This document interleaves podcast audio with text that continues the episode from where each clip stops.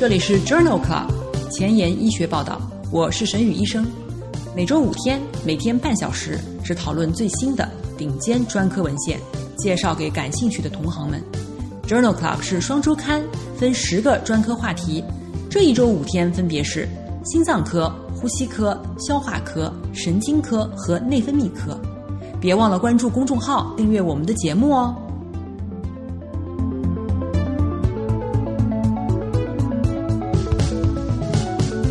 今日头条：一，Gut，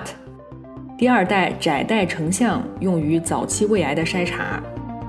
二，Gastroenterology，贝特类药物治疗纤维化胆管疾病。三，Cell Report，呼气实验检测早期胃癌的新方法。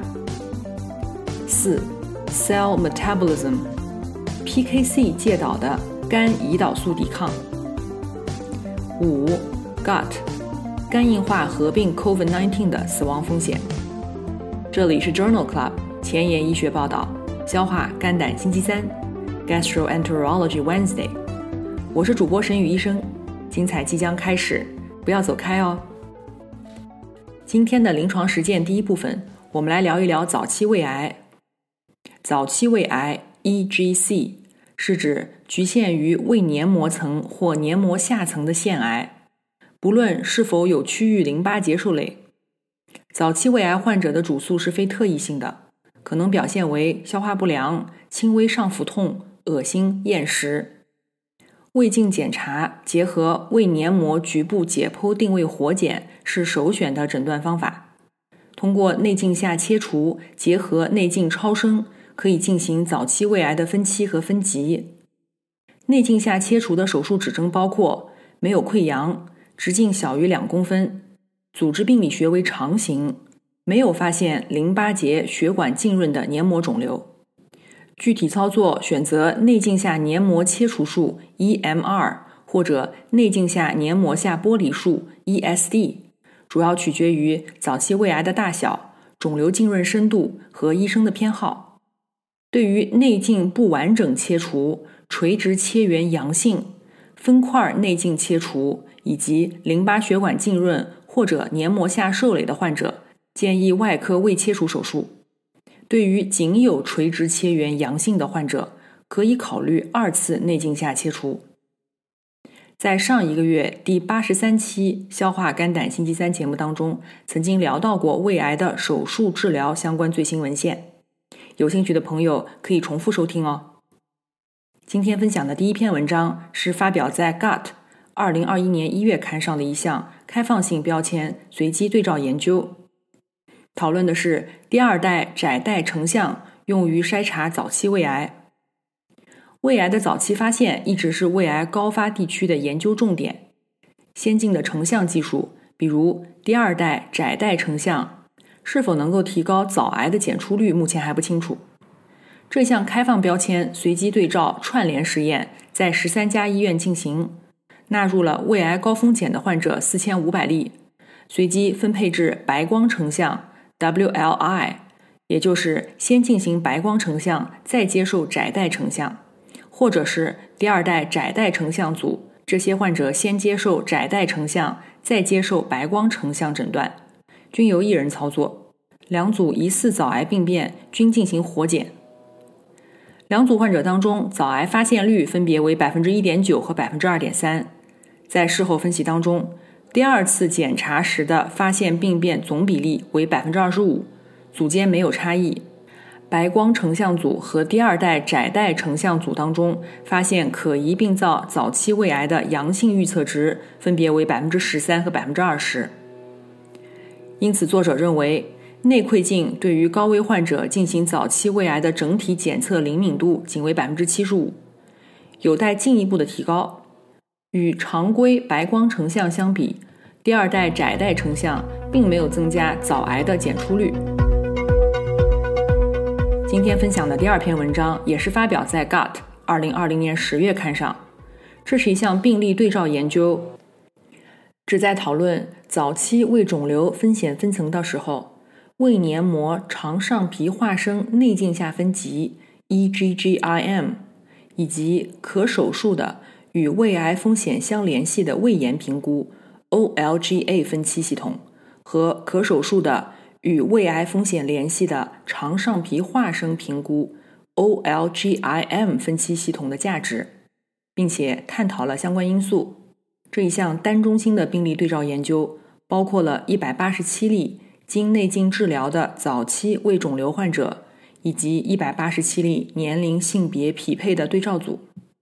早期胃癌患者当中，胃黏膜肠上皮化生内镜架分级大于等于五分的比例高于对照组，分别为百分之八十六和百分之十三。与对照组相比，早期胃肿瘤患者当中，OLGA 分期三四期以及 OLGIM 分期三四期更为常见。早期胃癌风险与三个评价系统的相关性如下。胃黏膜肠上皮化生内镜下分级一到四级，相对风险比为十二点九；胃黏膜肠上皮化生内镜下分级五到十级，相对风险比为二十一点二；OLGA 分期一到两期，相对风险比五点零；OLGA 分期三到四期，相对风险比为十一点一；OLGIM 分期。一到两期相对风险比十一点五，OLGIM 分期三到四期相对风险比为十六。这项研究证实了组织学评估作为胃癌的独立危险因素的作用，并且首次证明了胃肠上皮化生的内镜分级与胃癌的诊断高度相关。今天分享的第三篇文章发表在《Lancet Oncology》二零二零年十月刊上。这是一项全基因组关联研究和前瞻性队列研究的荟萃分析，讨论遗传风险、胃癌发生率和健康生活方式的关系。遗传变异和生活方式因素与胃癌风险相关，但是健康的生活方式在多大程度上可以抵消遗传风险的增加仍未可知。这项由南京医科大学牵头的多中心研究，建立了一种胃癌的遗传风险模型。评估高遗传风险个体坚持健康生活方式的好处。文章第一部分包括了六个独立的全基因组关联研究 （GWAS），包括一万名汉族胃癌患者和一万名地理位置匹配的对照组，构建了五个阈值范围内的胃癌多基因组评分。文章的第二部分是一个独立的前瞻性全国范围内的队列研究。来自中国家道里生物样本库的十万名患者组成，并且进行了超过十年的随访。由一百一十二个单核苷酸基因多态性得出的多基因风险评分显示，胃癌风险与多基因风险之间的相关性是最强的。与低遗传风险的个体相比，具有中度遗传风险和高度遗传风险的患者发生胃癌的风险更高，风险比为一点五和二点零。健康的生活方式包括不吸烟、不喝酒、很少食用腌制食品、大量摄入新鲜水果和蔬菜。与这些生活方式健康的人群相比，生活方式不健康的人群则发生肺癌的风险更高，风险比为二点零三。高遗传风险的个体保持健康的生活方式，则胃癌的相对风险降低百分之四十七，绝对风险降低至百分之一点一二。这项研究认为，多个基因评分可以识别出胃癌发生风险增加的中国人群。采用健康的生活方式，则可以显著的降低胃癌的风险。今天分享的最后一篇文章，讨论的是早期胃癌呼气实验。这篇文章发表在《Science Report》二零二一年三月刊上。计算机辅助诊断系统由于其诊断的有效性。可以降低患者的死亡率。在本研究当中，上海交通大学和中国纳米技术及应用国家工程研究中心的研究人员提出了一种利用呼气实验诊断早期胃癌的新方法。该方法利用堆叠疏离自编码器 （Stacked Sparse Autoencoder） 从胃癌患者的呼气样本当中提取了特征进行分析。准确地说，每个光谱中识别了五十个峰，以区别早期胃癌、晚期胃癌和健康人群。该系统学习了呼吸样本的特征，减少了输入和输出之间的距离，保持了呼吸样本输入的结构。诊断晚期胃癌的总体准确性为百分之九十八，早期胃癌的总体准确性为百分之九十七。因此，作者认为，这个计算机辅助诊断系统可以准确地诊断早癌，有希望在将来应用于临床。临床工作繁重琐碎，无暇追踪最新研究，但主任又天天催着写课题吗？那就订阅播客 Journal Club 前沿医学报道，每周五天，每天半小时，这里只聊最新最好的临床研究。想知道哪一天是你感兴趣的专科内容吗？关注我们的微信公众号 Journal Club 前沿医学报道。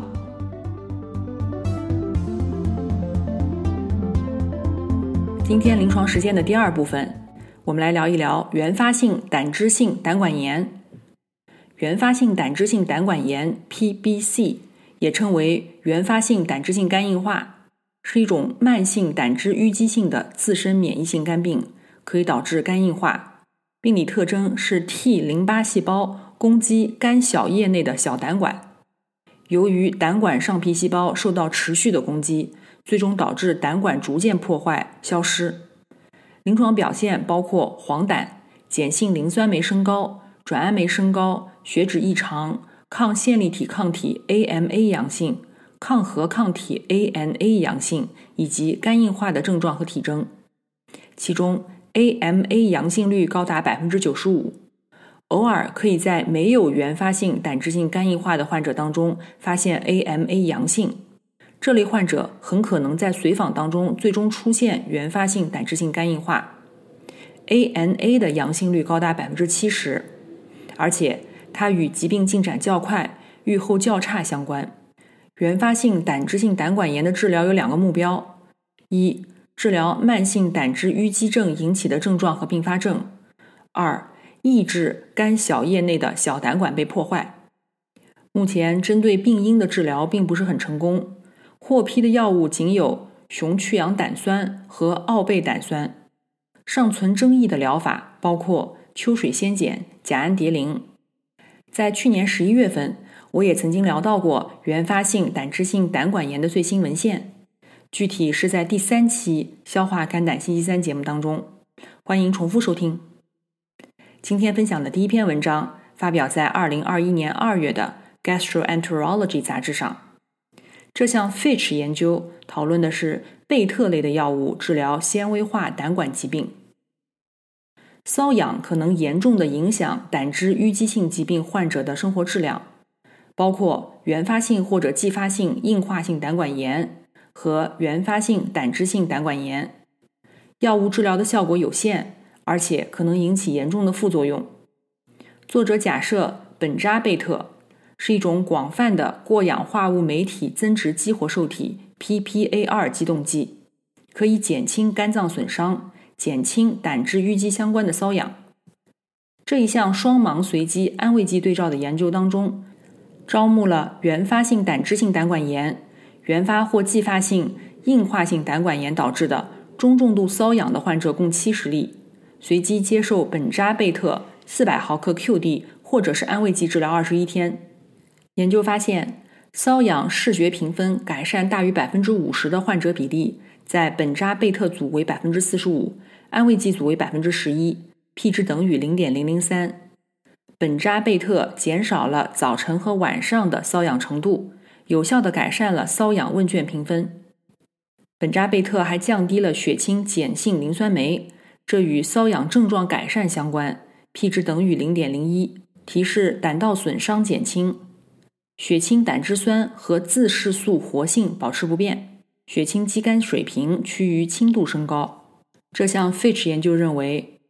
相比于安慰剂组。苯扎贝特能够有效地改善胆汁淤积性疾病患者的瘙痒症状。今天分享的第二篇文章发表在《American Journal of Gastroenterology》杂志二零二零年八月刊上。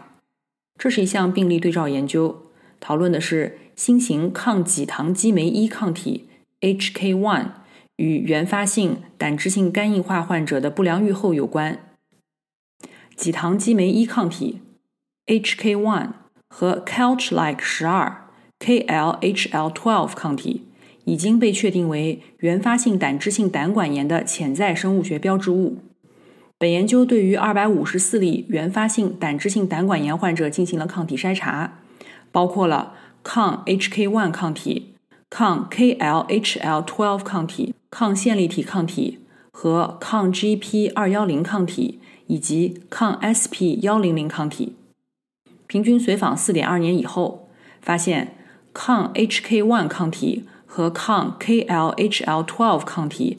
阳性率分别为百分之四十六和百分之二十二，并且在疾病发展过程当中较为稳定。只有百分之五到百分之十三的患者抗体测量的结果发生了变化。抗 HK1 阳性和抗 SP 幺零零阳性的患者生存期和肝硬化失代偿的时间明显缩短。抗线粒体抗体、抗 KLHL12 抗体。和抗 GP 二幺零抗体的阳性结果与存活率、肝硬化失代偿无关。这项病例对照研究认为，百分之四十的原发性胆汁性肝硬化患者存在抗 HK1 和 KLHL12 抗体，而 HK1 抗体与预后不良显著相关。今天分享的第三篇文章发表在《Journal of Hepatology》杂志。二零二一年二月刊上，讨论的是自身免疫性肝炎免疫血清学检测方法。自身免疫性肝炎 （AIH） 的诊断标准包括在啮齿动物组织切片上进行抗核抗体 （ANA） 和平滑肌自身抗体 （SMA） 的荧光免疫检测。该研究的目的是建立一种在 HEP2 细胞系上进行的。抗核抗体免疫荧光检测和酶联免疫吸附 （ELISA） 评分标准。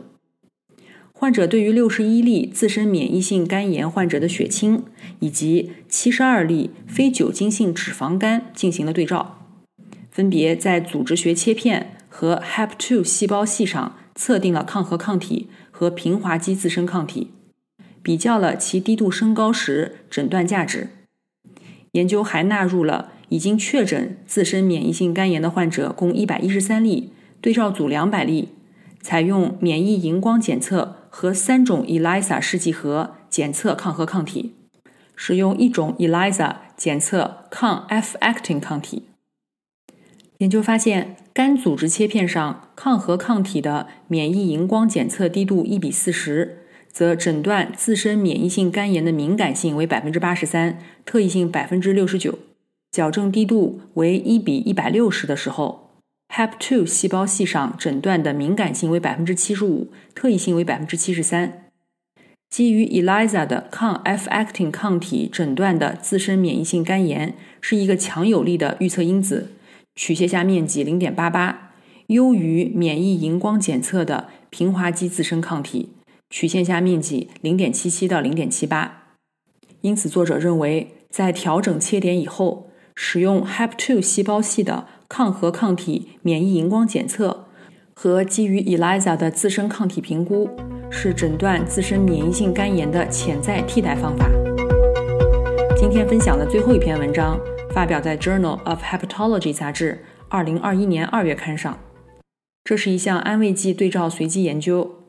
熊去氧胆酸效果不好的原发性胆汁性胆管炎患者当中。布地奈德的疗效尚不清楚。这项研究招募了六十二例原发性胆汁性胆管炎患者，他们在接受熊去氧胆酸治疗至少六个月以后，组织学证实的肝脏炎症仍有活动。参与者随机接受了布地奈德九毫克 QD 或者是安慰剂，持续三十六个月，并且联合熊去氧胆酸十二到十六毫克每公斤每天。研究发现。肝脏炎症组织学改善和纤维化没有进展的比例，两组没有统计学差异。在第十二、二十四和三十六个月的时候，布地奈德组的碱性磷酸酶水平显著下降，其中碱性磷酸酶水平小于一点六七倍正常上限，下降超过百分之十五，并且胆红素水平正常的患者比例高于安慰剂组，P 值均小于零点零五。约有百分之三十五的布地奈德组的患者碱性磷酸酶水平达到正常，安慰剂组仅为百分之九。这项研究认为，原发性胆汁性胆管炎当中，雄去氧胆酸治疗效果不好的时候，加入糖皮质激素布地奈德，并不能够改善肝脏的组织学。然而，疾病活动的生化指标有所改善。今天的交叉学科。我们来聊一聊肾脏科和消化科交叉的文章。这篇文章发表在二零二一年一月美国肾脏学会杂志上。这是一项瑞典基于人群的队列研究，讨论的是炎症性肠病在 IgG 肾病患者当中十分常见，并有可能预测终末期肾病的进展。IgG 肾病是原发性肾小球肾炎最常见的形式。也是终末期肾脏病的主要原因。炎症性肠病与循环 IgG 水平升高相关，有研究认为其与 IgG 肾病之间存在关联性。在瑞典进行的这一项以人群为基础的队列研究中，纳入了七四年到二零一一年之间近四千例活检证实的 IgG 肾病患者和近两万例匹配的对照组，随访至二零一五年。在十二点六年的随访过程当中，一百九十六例 IgG 肾病患者和三百三十例对照组参与者发展为炎症性肠病，调整风险比为三点二九。炎症性肠病在确诊 IgG 肾病之前也更常见。二百二十例对照组参与者和两百例 IgA 肾病患者诊断炎症性肠病较早，风险比为二点三七。回归分析显示。炎症性肠病与 IgA 肾病终末期肾病的风险增加也相关，因此作者认为 IgA 肾病患者在肾病诊断之前和之后发生炎症性肠病的风险均增加。此外，在 IgA 肾病患者当中，并发炎症性肠病增加了进展为终末期肾病的风险。今天的前沿医学板块，我们来聊一聊肝胰岛素抵抗。这篇基础研究发表在《Cell Metabolism》杂志二零二零年十一月刊上。非酒精性脂肪肝与肝胰岛素抵抗 （HIR） 密切相关，然而连接两者之间的关键脂类和分子机制却存在广泛的争议。作者开发了一种亚细胞分离方法，来定量内质网、线粒体、质膜、脂滴。和细胞质当中的二酰基甘油 （DAG） 的立体异构体和神经酰胺，急性下调二酰基甘油酰基转移酶二，可以诱导大鼠的肝胰岛素抵抗。由于质膜上二酰基甘油的积累，促进了 PKC 的激活和胰岛素受体激酶 IRK T 幺幺六零的磷酸化，从而降低了胰岛素受体激酶。Y 幺幺六二的磷酸化水平，